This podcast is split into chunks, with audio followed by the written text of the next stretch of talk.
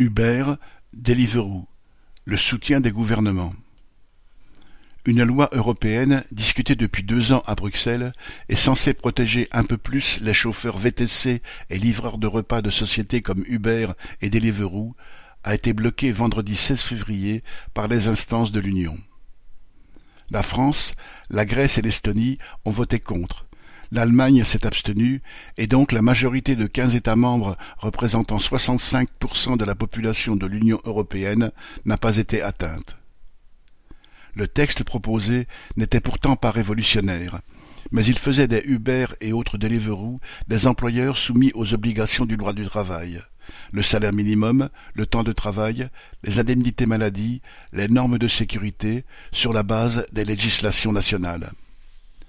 prétextant que les réglementations nationales sur les plateformes sont aujourd'hui très différentes d'un pays à l'autre, Paris a hypocritement refusé le texte, le déclarant trop vague juridiquement et risquant d'aboutir à des requalifications massives, reprenant aussi l'argument patronal que bien des travailleurs tiendraient à leur statut de travailleurs indépendants et seraient donc heureux de leur sort.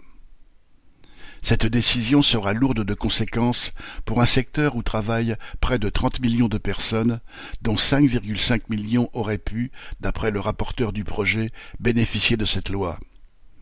Mais finalement, ce serait encore trop pour les gouvernants qui, à Bruxelles, à Paris ou à Berlin, se comportent en agents zélés des Uber et Deliveroo qui imposent à leurs travailleurs des conditions de vie et des salaires scandaleux.